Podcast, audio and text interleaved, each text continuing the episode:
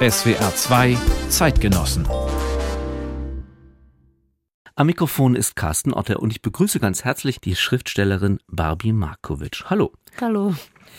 Sie wurden 1980 in Belgrad geboren. Seit 2006 leben Sie in Wien. In Ihren Büchern, Theaterstücken und Kurzgeschichten erzählen Sie böse und bittere, furiose und fantastische Geschichten einer verlorenen Generation.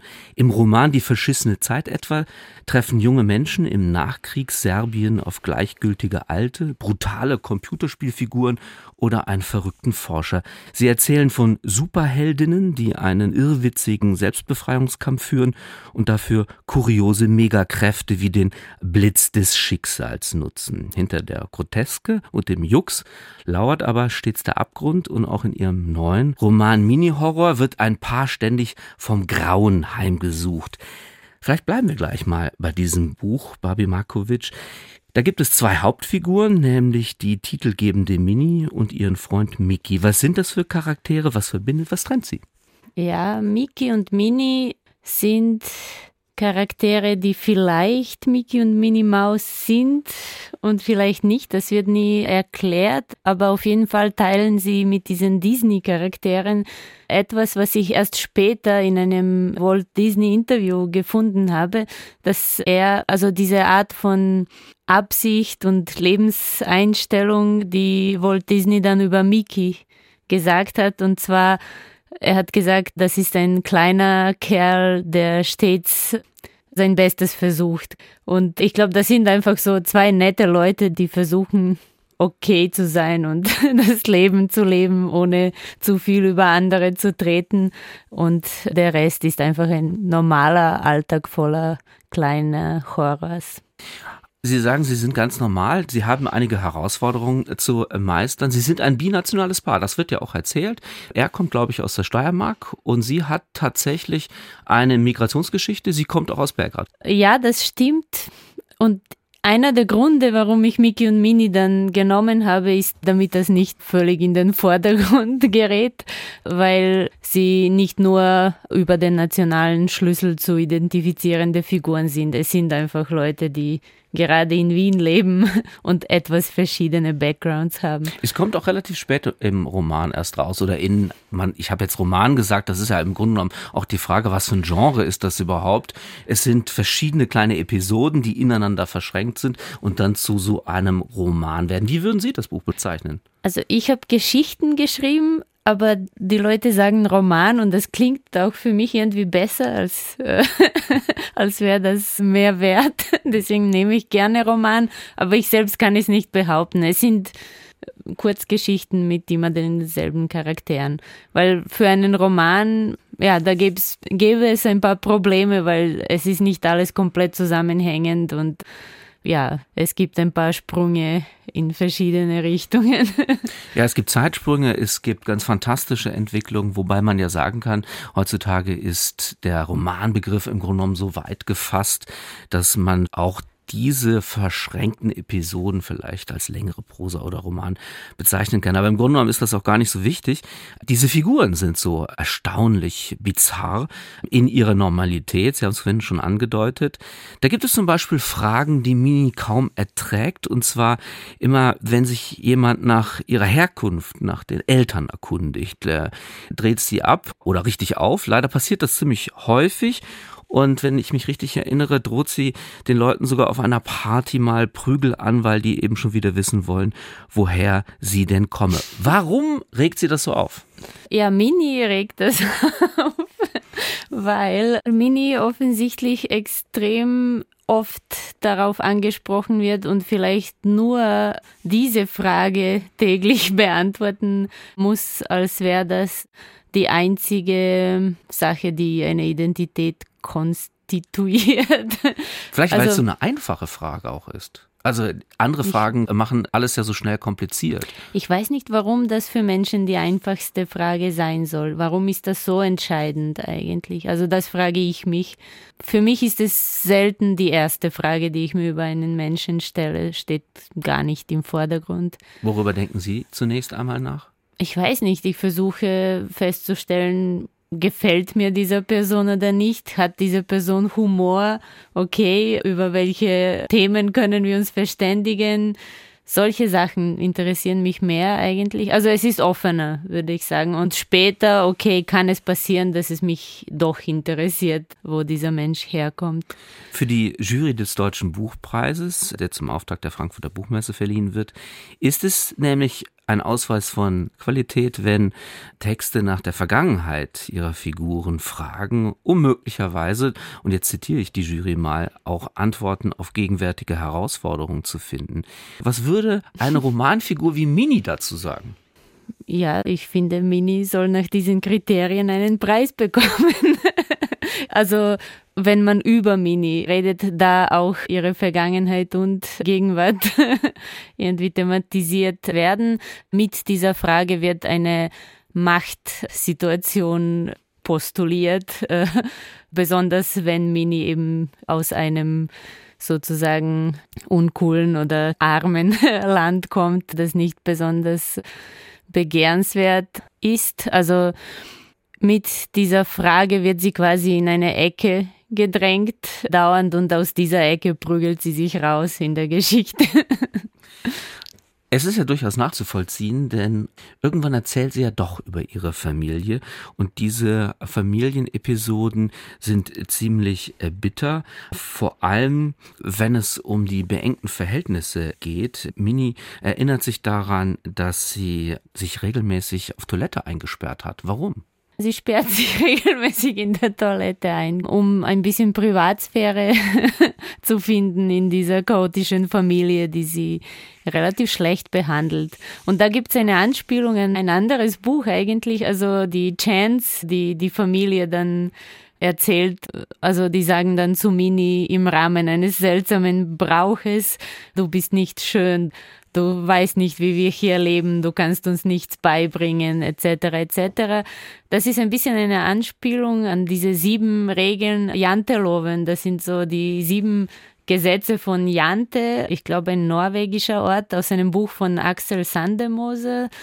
Und genau diese Gesetze sind dann so die protestantischen Oberregeln, irgendwie, du bist nichts Besonderes, du kannst uns nichts beibringen, du sollst nicht über uns lachen, etc., etc., die dem Individuum zeigen, wie, wie nicht besonders er ist. Und das ist circa die Stellung Minis in der Familie und deswegen findet sie Ruhe hin und wieder auf der Toilette, wo sie sich einsperrt. Zumal der Raum sehr beengt ist, was dazu führt, dass die unterschiedlichen Familienmitglieder sich gegenseitig den Tod an den Hals wünschen. Ist Mini autobiografisch angelegt? Ja, also alle Charaktere sind ich, wenn also Sie das Mickey fragen wollen. Und Mini. Mickey ist auch ziemlich, also es ist so, dass wenn ich schreibe, alles kommt aus meinem Kopf am meisten weiß ich über mich und manche Sachen weiß ich, weil mir andere Menschen das erzählt haben und es mich beeindruckt hat. Und all das kommt in das Buch rein. Das heißt, Mini ist ich, aber auch noch mehr und weniger. Es ist eigentlich klassisch. Genau, das ist schon eine fiktive Figur, aber einige Sachen, die Mini tut und denkt, kommen schon aus meinem Kopf, aber auch vielleicht aus den Köpfen einiger Leute, die ich kenne und so. Also ich bin jetzt schon mal froh, dass Sie mir keine Prügel angedroht haben, aber vielleicht bleiben. Das ist zum Beispiel nicht autobiografisch. Vielleicht bleiben wir. Aber vielleicht, ja, vielleicht soll ich das vielleicht nicht kommt das sagen. noch. Nein, aber vielleicht äh, sprechen wir mal ganz ernst und wechseln jetzt die Ebene von der Literatur in die eigene Lebensgeschichte, wenn es schon so verschränkt angelegt ist. Und keine Sorge, ich werde jetzt nicht danach fragen, ob Ihr Vater ein serbischer Kriegsverbrecher gewesen ist. Das tut übrigens Miki, um Mini zu ärgern. Nein, das werde ich nicht tun. Aber vielleicht beschreiben Sie tatsächlich mal das Milieu, in dem Sie aufgewachsen sind. Ja, das ist im Buch die verschissene Zeit mehr oder weniger zu finden. Das Milieu, in dem ich aufgewachsen bin. Ich bin in einem Hochhaus in einer nicht ganz zentralen Siedlung in Belgrad aufgewachsen. Das Milieu war eine ganz gewöhnliche Belgrader Familie von denen, die nicht ganz bürgerlich waren, aber schon einige Generationen in Belgrad und relativ arm. Und sonst bin ich halt in die Schule gegangen. Ich weiß was nicht, haben Ihre Eltern da, beruflich gemacht? Äh, erzählt. Meine Mutter war Kindergärtnerin und mein Vater, das weiß ich nicht so genau. Das war immer schon ein Issue. Also ich habe irgendwann ein altes Klassenbuch gefunden und dort stand bei meinem Vater Privatier. Das ist doch ein zauberhafter Beruf. Ich wünsche mir das genau. Es war sehr Irgendwann selten in, in also 80er Jahre Jugoslawien. Das hat erst begonnen, dass die Leute privat etwas machen. Ja, also es War ist so unklar, was mein Vater. Aber Kriegsverbrecher war er wirklich nicht. Er war eher ein Pazifist und so Hippie. Nur damit das nicht jetzt falsch zusammengebracht wird. Sie haben gerade gesagt, Sie sind in die Schule gegangen. Klar, als Kind geht man hoffentlich in die Schule. Erinnern Sie sich noch an Ihre ersten Schullektüren, an den Kontakt mit Literatur, die dann möglicherweise auch später mal wichtig geworden ist? Oder waren die Schullektüren Dinge, die man halt so abgearbeitet hat? Ja, Schullektüren waren zum Teil wirklich langweilig. Es waren irgendwelche Partisanenbücher. Ich weiß nicht, dreh dich nicht um, mein Sohn. Ich mochte ein Buch, das hieß Das weiße Zigeunerchen. Was Äh, ist das? Es war damals normal, sowas zu sagen. Und ja, es ist ein quasi weißes Kind, die in einer Roma-Familie aufwächst. Dann gab es ein paar über Pferde, auch so die weiße Mähne.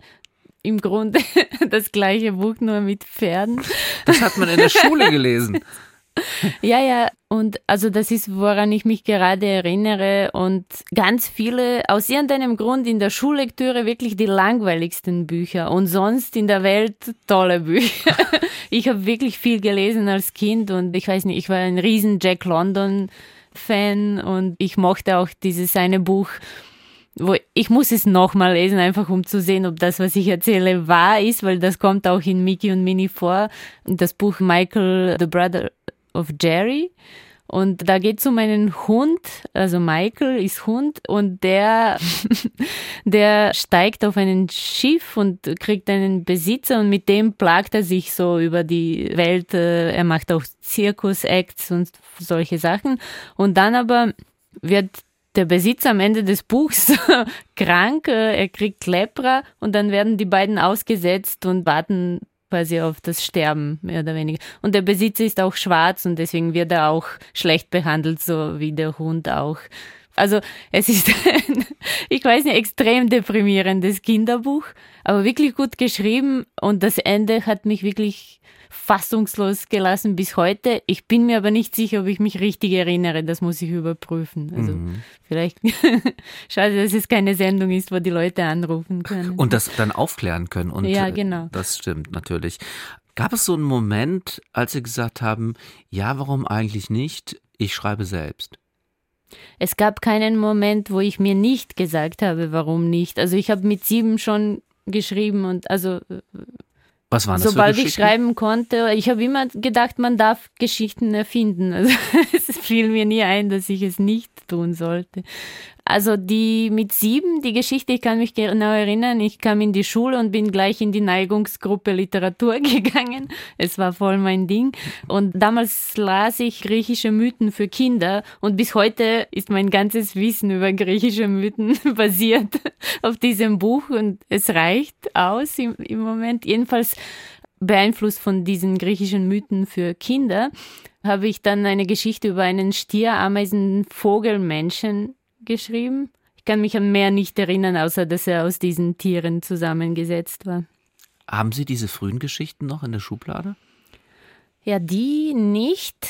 Und ich glaube, möglicherweise kann ich noch finden, wenn sie jetzt bei einem der Umzüge meiner Mutter nicht verschwunden sind, die, den quasi ersten Roman, den ich begonnen habe, eben unter diesem Jack London Einfluss, habe ich mir gedacht, okay, jetzt schreibe ich auch ein Buch über einen Hund, der spricht in meinem Fall. Und ich habe begonnen, ich habe mir so ein Heft gemacht, so da wird aus weißem Papier selber gemacht, Titelseite, alles und habe begonnen reinzuschreiben, meinen Roman und äh, bin zur Seite 9 gekommen. Sehr, sehr lustig. Ähm, vielleicht kommen wir noch mal ganz kurz zurück zu dem Mini-Horror. Sie haben schon gesagt, es gibt diverse Horreurs, diverse Horrorvorstellungen und Sie haben von Disney gesprochen. Ist das sowas wie ein literarischer Comic und ist das eine Form, die Ihnen auch liegt, sozusagen das zuzuspitzen, comichaft zu formulieren? War das immer schon die Idee von Literatur, die Sie verfolgt haben? Das war nicht immer die Idee von Literatur, die ich verfolgt habe, aber ich schrecke nicht davor zurück, die Literatur in andere Pop-Formate oder mit anderen Pop-Formaten zu vermischen, und überhaupt sind Formexperimente schon etwas, was mich immer schon beschäftigt hat. Ja, ich habe ein paar Mal schon offenbar Comics verwendet, nicht für jedes Buch. Und in diesem Buch auf jeden Fall habe ich ein bisschen das lustige Taschenbuch imitiert. Unter anderem, weil ich das gegenwärtige Leben in Wien erzähle und ich finde, dass Wien zum Teil auch so eine nicht für alle, nicht immer, aber eine sichere, eine Mickey Maus Stadt ist. Und so das Leben der Mittelklasse in Wien ist im Grunde ein Entenhausen-Leben im Vergleich zu ganz vielen anderen Orten auf der Welt. Und dann auch zu schauen, dass das doch Menschenschicksale ist und man muss trotzdem sterben und hat Probleme und Ängste und es ist trotzdem nicht leicht. Sie haben gesagt, dass Sie in Ihrer Literatur regelmäßig sich auf andere Literatur beziehen, dass Sie sie variieren, imitieren. Und so hat es, glaube ich, auch angefangen. Ihr erster Roman heißt im Deutschen Ausgehen und ist so etwas wie ein Thomas Bernhard Remix, in Anspielung nämlich auf Bernhards Erzählung Gehen. Warum haben Sie sich gerade diese literarische Folie gesucht, um zu debütieren? Das war ein Privatexperiment von mir. Ich habe in der Zeit in einem Verlagshaus in Belgrad gearbeitet, das heißt Wende. Und das war ein cooles Verlagshaus. Also ich und eine Freundin aus der Schule von mir haben dort mit 20 einen Job bekommen und waren irgendwie ein bisschen mehr als Praktikantinnen. Also wir durften Sachen auch entscheiden und so. Und studiere Germanistik gleichzeitig. Und kurz bevor ich begonnen habe zu schreiben, war ich auch als Au-pair-Mädchen in Frankfurt. Und zwar im Haus von einer Frau, die offenbar Bernhard promoviert hat. Und überall, wo ich Staub gewischt habe, war Thomas Bernhard. also mehrere solche Zufälle. Dann war ich in Wien zum Beispiel ein Semester lang mit einem Stipendium und habe mich eingeschrieben in ein Seminar. Es hieß von der Kunst Texte zu beenden und da ging es um Gehen von Thomas Bernhard. Dann habe ich das Buch gekauft, nach Hause mitgebracht. Im Seminar war ich nie, weil ich einfach nicht genug Deutsch verstanden habe noch. Jedenfalls, genau, das sind so Punkte, die zusammenkommen und plötzlich sitze ich zu Hause eines Tages mit allem diesem Vorwissen um ein bisschen schon auch um die Verlagslandschaft und auch Germanistik und bla. Und bin 20, also gehe ich auch gerne aus und höre Techno unter anderem. Und ich beginne so zur Übung, Thomas Bernhard zu übersetzen. Und dann werde ich zu faul, um Wörterbuch zu benutzen jedes Mal. Und es fällt mir ein, das wäre ein lustiger Antipop-Roman, wenn ich jetzt einfach beginne, die Sachen, die ich nicht verstehe, zu tauschen mit Sachen, die für meine Geschichte wichtig sind, aus oder auch alle Charaktere. Ich habe einfach begonnen, plötzlich ist Kara nicht mehr Kara, sondern Milica und Bojana und Öler ist Milica, eine Freundin von mir und Spazieren ist Ausgehen und so weiter. Und so bin ich drauf gekommen, diesen Remix zu machen. Und dann war ich so begeistert, weil das auch so gut funktioniert hat. Also dieser Duktus von Thomas Bernhard und dann Techno, dieses Wiederholen und ja, das hat alles perfekt funktioniert und das hatte ich dann zu Hause und habe mir gedacht, okay, wenn ich einmal etwas fertig schreiben soll, dann vielleicht das. Und ich habe es geschrieben und erst als es fertig war, habe ich es nur diesen Verlagskollegen gezeigt und nichts erwartet. Eigentlich nur für so, damit sie mir sagen, was sie darüber denken. Und dann wollten sie es doch äh, verlegen und dann hatten wir Probleme mit dem Surkamp Verlag. also mit Rechten von Thomas Bernhard kurz. Weil die das nicht wollten? Sie wussten nicht, was ich gemacht habe. Also es war so, dann hat mein Verlag gemeint, ja, du kannst Deutsch, du schreibst jetzt äh, dem Verlag wegen den Rechten. Und ich habe auf meinem noch nicht im deutschsprachigen Raum gelebt Deutsch irgendwas zusammengeschrieben und habe gesagt, ja, ich habe ein Buch geschrieben, bla bla Rechte. Und sie haben geantwortet, ja, keine Ahnung, was sie da getextet haben, aber sie dürfen es keinesfalls veröffentlichen. Und dann habe ich nochmal geschrieben, also, ja, aber ich bin nur 25 und wir sind in Belgrad, das kriegt kein Mensch mit und so. Und sie haben dann gemeint, okay, äh, nur 500 Exemplare, keine Übersetzungen und die Autorin soll sich in Zukunft von solchen Projekten Konflikten fernhalten. ja, und dann hat es viele Zufälle gebraucht und es gab viele, bis das tatsächlich im Surkamp Verlag erschienen ist. Die also Übersetzung. Se ja. Selbst Surkamp hat eingesehen, dass eine Persiflage auf Bernhard dann doch wiederum auch Literatur ist. Ja, Surkamp ist eine Hydra mit mehreren Köpfen, stellt sich heraus. Ganz offensichtlich. Vielleicht direkt dazu. In der österreichischen Ausgabe der Wochenzeitung äh, Die Zeit haben Sie mal gesagt, dass Sie dieses Buch, also Ausgehen, auch deshalb Remix genannt haben, weil, und jetzt zitiere ich Sie, die deutschen Popliteraten so oft nicht hielten, was sie versprachen, wenn sie etwas Remix nannten. Das ist sehr lustig. Ich was macht jung und was, Ja, es ist vielleicht aber auch wahr. Was macht denn ein Text zum Remix? Ja, ich muss sagen, warum ich das gesagt habe. Ich war damals total begeistert von einem Buch, das ich weiß gar nicht, das war in Belgrad cool, weil es in einer schönen Übersetzung, in einer coolen Edition erschienen ist von äh, Jeff Noon und auf Serbisch hieß es Vibegeist, aber ich glaube Needle in the Groove ist so der Originaltitel. Und da hat dieser Autor irgendwie Two-Step versucht, literarisch darzustellen. Und es war so trippig und so ein schönes Buch. Und das war eigentlich, was ich versucht habe. Ich habe mir gedacht, das ist doch cool, wenn Literatur versucht, andere Kunstformen auch zu übernehmen und für sich so richtig zu benutzen. Und dann war ich ein bisschen enttäuscht, als da so eben irgendwann haben wir in dem Verlag, glaube ich, auch Remix von Benjamin von Stuckrad-Barre gehabt. Und dann war ich ein bisschen enttäuscht, weil ich mir gedacht habe, das wird jetzt ein richtiger Remix sein.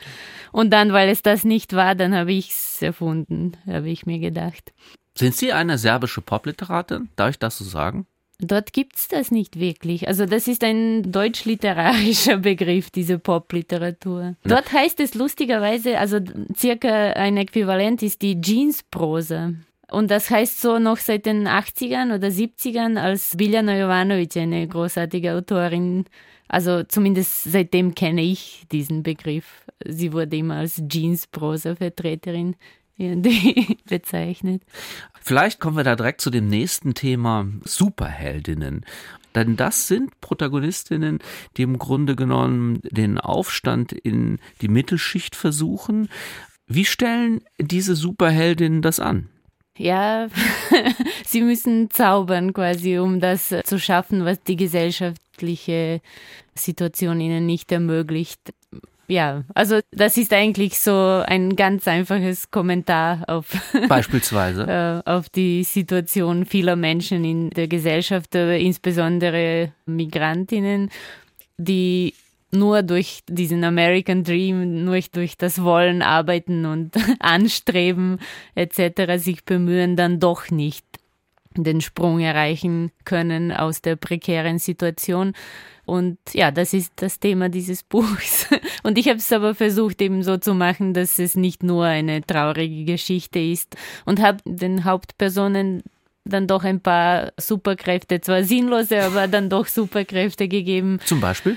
In dem Fall waren es äh, Blitz des Schicksals. Das ist sowas wie ein Energieschub, der Menschen einfach eben diese zusätzliche Energie gibt, Sachen zu schaffen, aber wenn man übertreibt, können sie dann auch ins Esoterische rübergehen oder ja, also es ist keine persönliche Energie, sondern sozusagen Universumsenergieschub.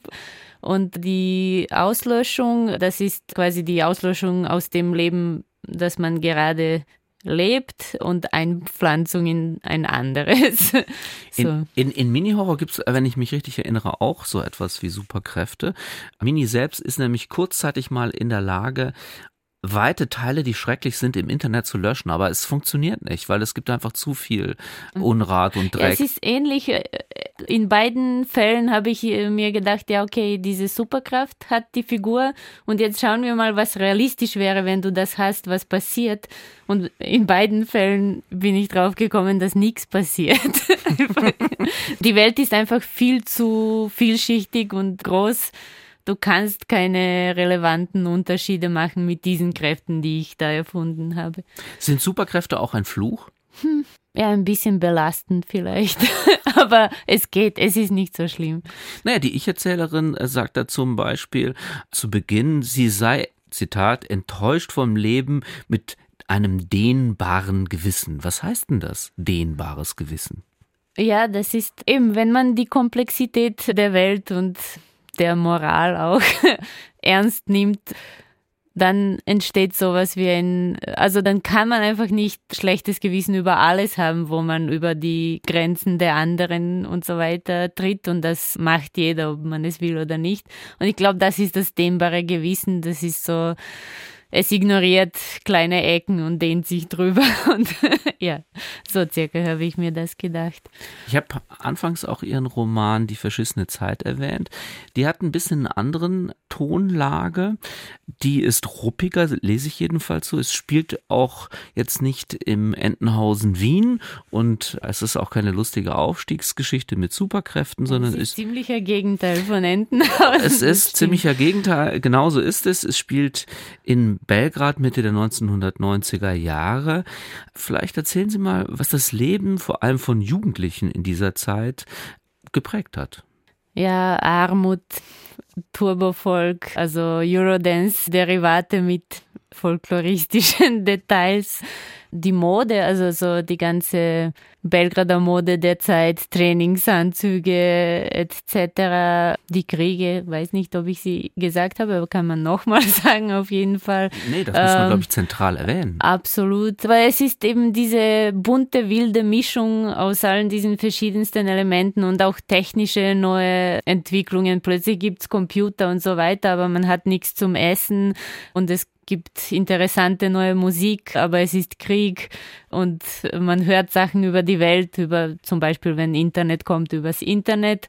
Aber man kann nicht reisen, weil das Land eigentlich unter Embargo ist und sowieso könnte man es sich nicht leisten. Also so eine komische Mischung aus verschiedenen Einflüssen, bunt, aber negativ. Im Roman ja. wird auch ein Embargo-Kuchen gebacken. Woraus besteht der? Aus möglichst wenig. Das war ein Wettbewerb zwischen Familien tatsächlich und ja, das war irgendwie, eigentlich hat es den Embargo-Kuchen gegeben, wirklich in den 90ern und die Idee war, mit möglichst wenig Zutaten einen Kuchen zu backen. Heutzutage gibt's ähnliche Kuchen, sowieso eben, weil sie ohne Milch, Eiern und so weiter gemacht werden, einfach als vegane Alternative. Aber damals war das Genau, das war aus Mittellosigkeit, genau, hat man einfach versucht, das Leben auszutricksen und trotzdem Dessert zu haben. Und zum Teil haben sie wirklich schlecht geschmeckt, diese Embargo-Kuchen. Aber es gab Leute, die das auch äh, gut gemeistert haben. Wie hat sich denn das Leben in Belgrad seit den 1990er Jahren tatsächlich verändert? Es hat sich vieles verändert und oft verändert und in letzter Zeit wieder verändert. Und ich bin immer weniger die Expertin für okay. Belgrad-Fragen. Aber Wie oft sind Sie noch da? Einmal im Jahr besuche ich Menschen und äh, bin in vier Tagen wieder in Wien. Also ich bin wirklich nicht viel in Belgrad. Und in letzter Zeit war es interessant, weil viele Menschen aus Russland dürfen sonst nirgendwo hin, nur nach Belgrad. Und das war dann so die Frage, welche Menschen kommen da? Und man hat gesagt, es sind so die Hipster aus Russland, die irgendwie vor dem Krieg laufen, aber es hat sich dann herausgestellt, es sind junge Unternehmer meistens. Und dann sind die Mieten in die Höhe geschossen und es gibt aber keine so Mietsgesetze. Also Belgrad ist ein sehr hartes neoliberales Pflaster im Moment und es ist schwierig für Menschen, die nicht zufällig irgendwo gerade Geld verdienen können und das sind viele. Welche Bedeutung hat der Zerfall Jugoslawiens der ja mitschwingt, auch in ihren Büchern, heute noch für die Gesellschaft dort? Ist das nur etwas, was wirklich in den Geschichtsbüchern ist? Oder ist das noch stark in den Köpfen der Freunde und Bekannte, die sie da besuchen? Naja, sie leben in den Trümmern noch. Also das ist, sie denken nicht oft daran, aber sie leben da drinnen in diesem Zerfall und dem, was daraus wird jetzt im Nachhinein. Also es ist eine, wenn das die Apokalypse war von einer Idee, dann ist das eine postapokalyptische, postjugoslawische Gesellschaft sozusagen. Von dem her vielleicht auch, wenn sie nicht, und es gibt ganz viele Initiativen, die also politisch im ganzen äh, ehemaligen, also Raum des ehemaligen Jugoslawiens die sich mit diesem Thema Jugoslawien, mit politischen Ideen, den guten Teilen davon beschäftigen und versuchen, wieder einen gemeinsamen Nenner zu finden und irgendwie diese Ideen zu verbreiten. Also das Völkerverbindende sozusagen. Ja, genau, unter anderem und auch die Strömungen, die quasi nichts damit mehr zu tun haben wollen, etc. Also vieles ist in Relation auf Jugoslawien vieles entsteht in Relation auf dieses Konstrukt. Sie waren elf Jahre, wenn ich das äh, richtig nachgerechnet habe, als der damalige deutsche Außenminister Genscher die Unabhängigkeit Sloweniens und Kroatiens anerkannte und damit eben faktisch das Ende Jugoslawiens besiegelte. Haben Sie noch Erinnerungen an diese Zeit? Ich kann mich erinnern, dass ich immer elf werden wollte. Das muss 91 gewesen sein. Natürlich erinnere ich mich an manche Sachen, aber das ist mehr so Schulalltag. Ich kann mich gut erinnern, dass ich weiß jetzt nicht, welche Jahre das sind, aber an so Stufen, wie es sich angekündigt hat, dass Jugoslawien zerfallen wird am Beispiel von einem Schulfreund, der Titus Bild im Klassenzimmer angespuckt hat. Und dann war das ein Skandal und es gab eine extra Elternversammlung. Und dann aber bei der Elternversammlung wurde beschlossen, er gehört gar nicht bestraft, weil die Zeiten sich verändert haben und es ist nicht mehr so komisch, quasi negative Gefühle gegenüber dem Tito auf der Wand zu haben. Ja, also so oder auch dadurch, dass einige Leute plötzlich zugegeben haben, Volksmusik zu lieben, was auch irgendwie verpönt war davor. Also so Schritt für Schritt kommt äh, dieses neue nationalistische, zuerst Jugoslawien, dann Serbien. Ja, ich weiß aber nicht genau, welches Jahr das jeweils war. Wie haben Sie die Kriegsjahre erlebt? Es war verwirrend ich hatte die ganze Zeit damals das Gefühl, es war nicht so schlimm, war nicht so schlimm, war nicht so schlimm. Und als die Bombardierung aus war, waren wir alle komplett fertig und wussten nicht, was aus uns werden soll. Also es war irgendwie, man, man war auch fast auf der Seite quasi von den Leuten da oben, die bombardieren, weil man natürlich gegen die eigene Regierung und so weiter. Es war eine seltsame Position. Aber ja, es war tatsächlich nicht so schlimm. Mhm. Ich weiß nicht, es war wahrscheinlich schlimm, aber es war nichts jetzt, keine Ahnung. Es, es war interessant zum Beispiel, dass die Aufnahmeprüfung für das Studium deswegen ausgefallen ist. Und man also, konnte trotzdem studieren. Genau, ja mhm. genau, man konnte danach studieren natürlich mhm. und so. Ich sehe, äh, Serbien schwankt so seltsam. Das hat natürlich etwas zu tun mit der Beziehung oder Nichtbeziehung zur Europäischen Union zu tun und mit dem Nationalismus, den Sie ja vorhin auch schon angesprochen haben. Was meinen Sie denn? In welche Richtung wird sich Serbien in Zukunft entwickeln? Die Superkraft habe ich nicht, aber also ich hoffe aufs Beste, aber keine Ahnung, es ist einfach so ein Chaos dort gerade. Ich, ich sehe nicht, wer oder was diese positive Entwicklung einleiten soll. Im Moment gibt es mehrere ungünstige Optionen. Und die wären? Äh, ich weiß nicht, also das Ding ist, dass der jetzige Präsident, der eine seltsame Rolle spielt dafür, dass er eigentlich nur Präsident sein soll, quasi nicht nationalistisch genug ist für den Rest Serbien. Und es, also was statt ihm kommen würde, weiß ich nicht, aber könnte noch schlimmer sein. Außerdem scheint er so extreme autoritäre Macht zu haben, mehr als, also über die Medien und einige Sachen im Land, die nicht mal zu Milosevic-Zeit so. also weg vom großen Schutt der Geschichte und der Politik hin zum kleinen Dreck im eigenen Heim. Sie haben einmal den Hausstaub zum Thema eines Theaterstücks gemacht. Sehr lustig. Was macht denn die feinen Schmutzpartikel, die wir in der Regel möglichst aus unseren Wohnungen verbannen, so interessant für ein Bühnenwerk? Staub ist interessant, weil es fast ein Medium ist, natürlich in der Architektur, in der Wohnung oder überhaupt in der Stadt. Und in ihm sind dann wieder alle Sachen enthalten, die überall sonst waren oder die nur kurz dort waren und so weiter. Also Staub ist fast, äh, in ihm ist die ganze Geschichte von einem Raum und von Personen in diesem Raum enthalten. Und ja, wenn man den gut untersuchen könnte, könnte man Geschichten erzählen. Außerdem ist Staub sowas wie Gegenpol zur Ordnung und zu allem, was die Menschen so versuchen, also Kontrolle und so weiter. Also Staub ist eine Art Monster und dieses Monster wird nach uns quasi, wenn wir verlieren, breitet sich Staub aus.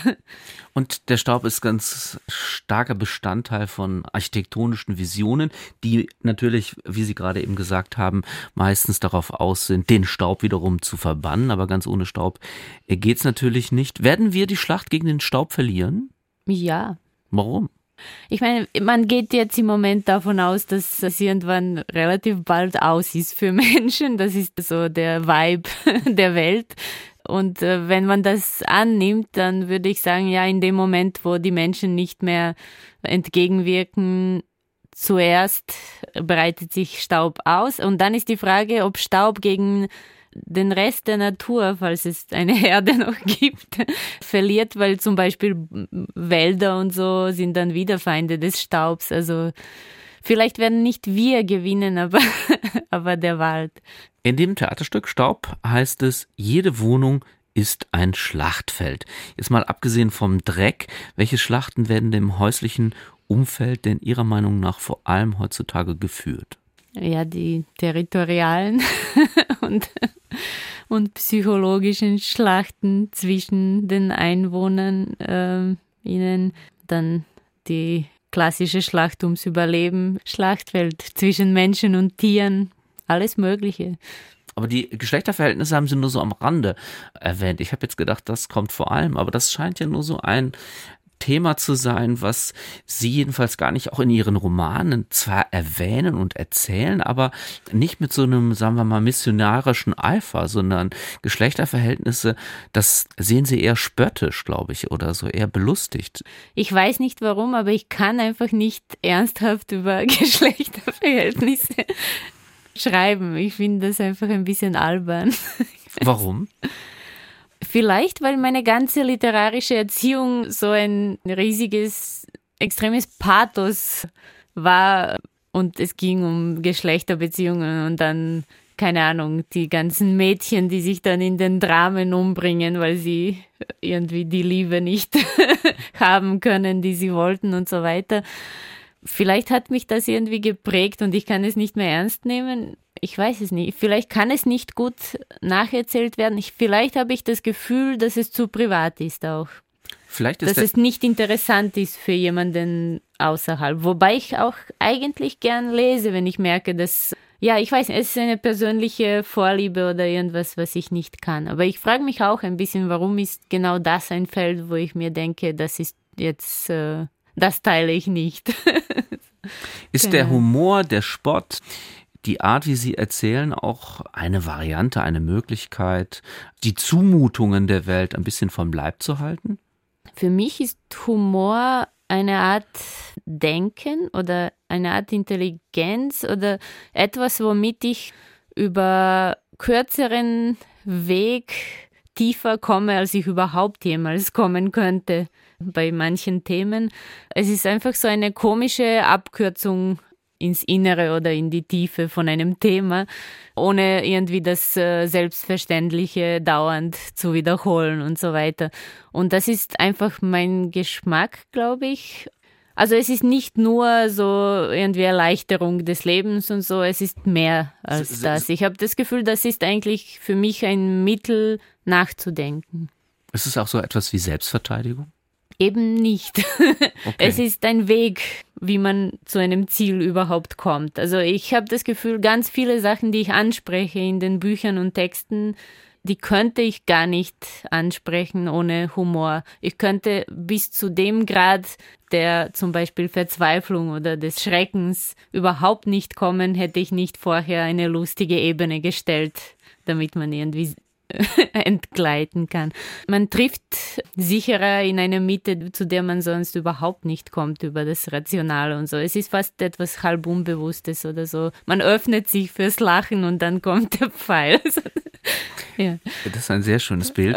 ähm, wenn Sie Bücher lesen heute, vermissen Sie das, wenn die Texte nicht auch lustig, sarkastisch, witzig, zynisch oder was auch immer sind. Ist das eine Farbe, die Sie auch als Lesende haben wollen? Es ist eher so, dass wenn die Texte extrem pathetisch und eben so offensichtlich und humorlos sind, kann es sein, dass ich ein Problem bekomme beim Lesen, dass ich es nicht so interessant finde aber sie müssen nicht lustig sein oder so. Also es gibt ganz viele Texte, die ich nicht als lustig oder irgendwas bezeichnen würde, aber ein bisschen eine Selbstreflexion und eine Art Distanz scheine ich zu mögen zumindest. Also brauchen nicht, weil ich kann schon verschiedene Sachen lesen. Ich weiß nicht, es muss nicht immer mein Text sein sozusagen, aber dass das schon mein Geschmack ist, wenn es ein bisschen zynisch, ein bisschen distanziert und dann doch humoristisch ist, ja. Sie sind viel unterwegs als Schriftstellerin. Sie gehen gerne durch Städte und Sie haben einmal gesagt oder geschrieben, dass Sie diese Städte, durch die Sie dann so ziehen, aufschreiben. Was heißt das? Wie schreiben Sie diese Städte auf? Es ist äh, so banal, wie es klingt. Ich habe damals, also das war das Projekt für mich, mit dem ich das Stipendium in Graz bekommen habe, nachdem dieses Buch Graz Alexanderplatz entstanden ist. Ich habe mir gedacht, das wäre interessant, Städte abzuschreiben, das heißt, die Monologe der Stadt quasi festzuhalten, zumindest in einem bestimmten Zeitpunkt. Und ich bin dann zum Beispiel in Graz, Zagreb, Berlin, Belgrad, Wien etc. Ich habe mich einfach auf einen Platz gestellt und habe circa gesagt, okay, hier beginne ich. Und dann habe ich alles, was ich lesen kann, in ein Heft niedergeschrieben und später abgetippt, um einfach Städte als Text zu bekommen einerseits und dann sie aber auch untereinander vergleichen zu können, was kostet was in welchen Städten, wie ist die Situation mit Krediten zum Beispiel, was kommt in der Werbung vor, was sind die Träume der Leute, was ist verboten in einer Stadt und so. Und das war eigentlich ganz interessant, muss ich sagen. Und das war auch ein bisschen die Vorlage für die Superheldinnen. Zum Beispiel der ganze Berlin-Teil ist gar nicht autobiografisch, einmal zum Beispiel, und ist einfach nur aus diesen Texten für mich entstanden. Wenn Sie jetzt so durch äh, Städte gehen, klar, es gibt Unterschiede zwischen größeren und kleineren Städten, deutschen und österreichischen, serbischen und äh, niederländischen und so weiter. Man könnte das ja unendlich fortsetzen. Aber vielleicht bleiben wir tatsächlich mal bei diesem Unterschied Österreich-Deutschland. Was fällt Ihnen da auf, wenn Sie durch eine österreichische große Stadt gehen und ähm, durch eine deutsche? Gibt es da wirklich markante Unterschiede schon im Stadtbild? Ja, aber ich meine, es ist natürlich auch die Frage des Wetters. Ich habe das jetzt festgestellt. Ich habe deutsche so Mittelstädte eher als düstere Orte immer erlebt. Aber ich war offenbar immer beim schlechten Wetter. Allgemein gesprochen habe ich mehr Unterschiede zwischen zum Beispiel deutschsprachigen Städten und dann ehemaligen Ex-U-Städten gesehen, und zwar in dem Umgang mit dem öffentlichen Raum in Graz und auch in Berlin wurde ich dauernd darauf angesprochen, was tue ich da, wenn ich da abschreibe vor einem Laden, was will ich dort, weil die Menschen, die dort arbeiten oder die das besitzen, haben sich irgendwie verantwortlich gefühlt für das, was vor dem Laden auch passiert. Und ich habe mich dann gefürchtet, was wird in Belgrad sein, werden sie mich verprügeln, weil ich Kunst mache, keine Ahnung. Im Gegenteil, denen war das extrem egal einfach manche haben mich gefragt, aber mehr so, kann ich dir helfen? Was ist mit dir los? Also es ist nicht nur, dass der öffentliche Raum niemanden kümmert, sondern ich habe zum Beispiel gefunden eine Art Erklärung eines Besitzers von einem Eiskühlschrank, der einfach der Stadt erklärt, er hat jetzt dieses Eiskühlschrank vor seinem Laden abbestellt mit der Unterschrift. Ein bisschen ein wilder Westen fast. Also wahrscheinlich funktioniert es nicht so einfach, aber das gab es, ja. Hm, eher wilder Osten, würde ich ja mal sagen. Ah ja. Die Schriftstellerin Barbie Markovic war das. Mein Name ist Carsten Otte und ich bedanke mich sehr für das Gespräch. Dankeschön. Danke.